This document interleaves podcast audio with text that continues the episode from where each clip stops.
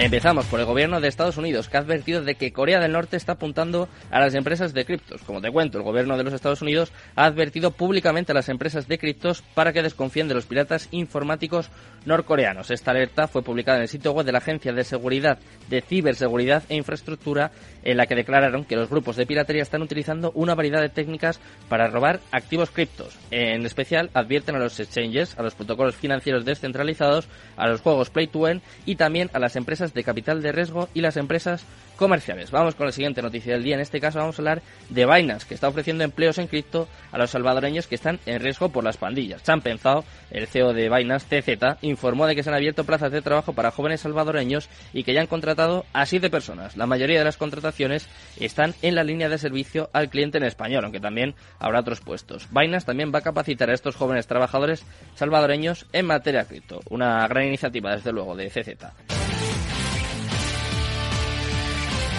En Capital Radio